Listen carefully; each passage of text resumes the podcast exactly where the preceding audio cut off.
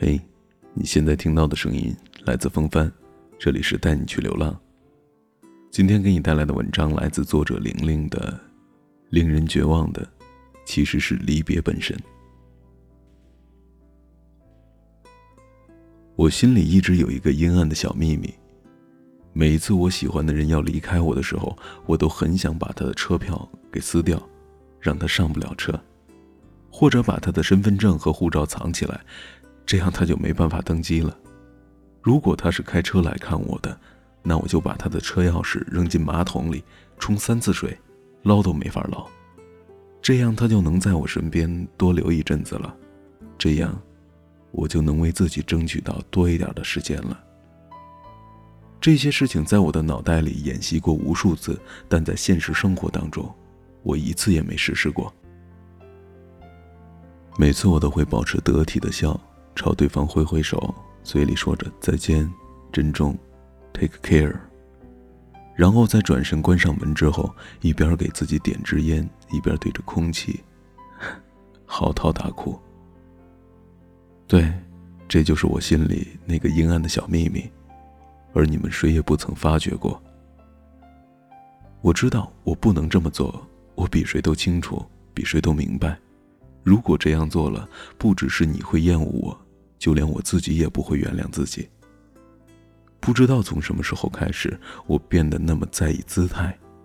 我想，爱情和自尊，如果只能选其一的话，那就让我选择后者吧。我这一生都不能抛弃我的自尊心。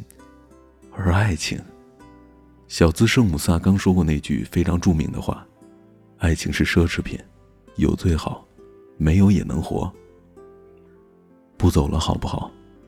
这么简单的一句话，我永远也说不出口。于是我忍着锥心的疼痛，一次又一次。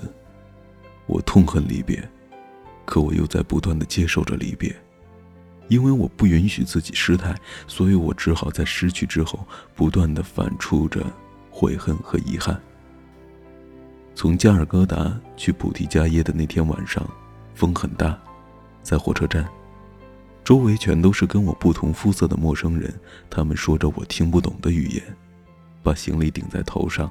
他们穿着五颜六色的衣服，从我的眼前走过去。我坐在自己的大箱子上，日记本摊开在我的膝盖上。我被一种突如其来的伤感给击倒了，须臾之间，无助的如同六岁的孩童一样。可是，亲爱的，就在那一刻。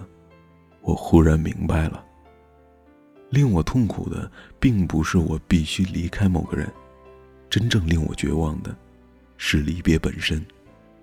在那个夜里，我忽然明白，原来生命是不断与心爱的人和事物隔绝的过程。